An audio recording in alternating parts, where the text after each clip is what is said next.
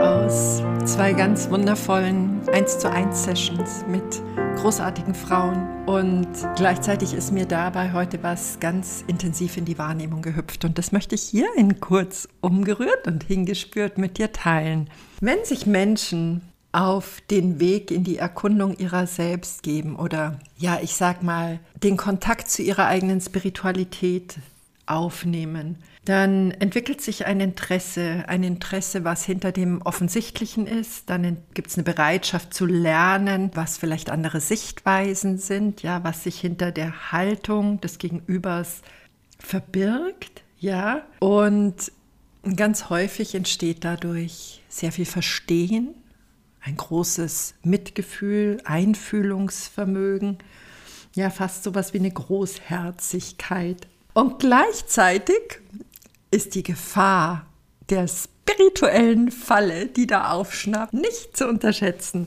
Wie sieht es aus, wenn sich dieses Verständnis entwickelt, ja, dieses Verstehen und Erkennen von größeren Zusammenhängen in menschlichem Miteinander?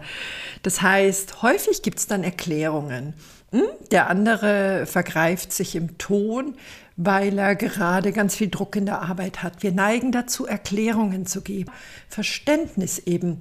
Mein Gegenüber ist gerade sehr erschöpft, weil es schlechte Nächte hat und deswegen kann es viele Aufgaben nicht erledigen und die übernehme dann ich, das ist ja ganz klar.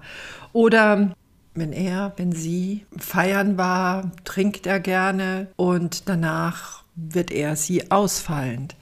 Also wir erklären, ja, wir, wir finden Begründungen für bestimmtes Verhalten. Spannend ist, mit diesem Erkennen, mit diesem Verstehen geht oft die erste spirituelle Falle einher, dass wir annehmen, man muss diese vielleicht für den persönlichen Raum gar nicht stimmigen Verhaltensweisen ertragen, erdulden oder vielleicht sogar erleiden, weil wir sind ja gute Menschen. Und hier zeigt sich dann ein zweites Missverständnis, dass ein guter Mensch zu sein gleichbedeutend wäre mit immer gefällig sein zu müssen. Denn ganz häufig geschieht es so, wenn wir uns in, dieses Feld der spirituellen Entwicklung begeben, dass wir zur Übertreibung neigen. In der Psychologie nennt man das die Flucht in die Grandiosität. Ja, man erblüht da so ganz und gar. Das entspricht aber nicht selten, dass das Pendel auf einer Seite schwingt. Das heißt, diese gesunde Mitte findet in der Flucht in die Grandiosität dann nicht mehr statt und wir verlieren den Zugang zu uns selbst. Und dann entsteht aus diesem Handeln, Verhalten häufig so eine Erschöpfung, ja, oder der Wunsch nach Abgrenzung.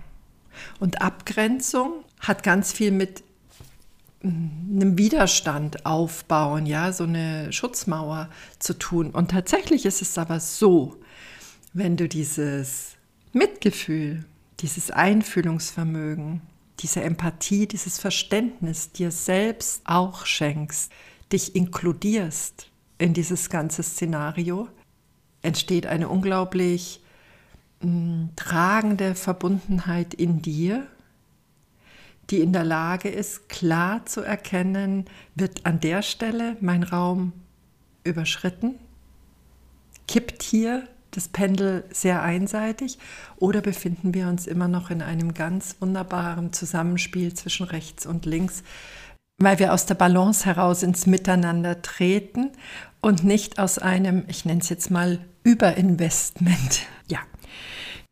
Ah, wie so oft im Leben, gell? Die Dosis macht das Gift.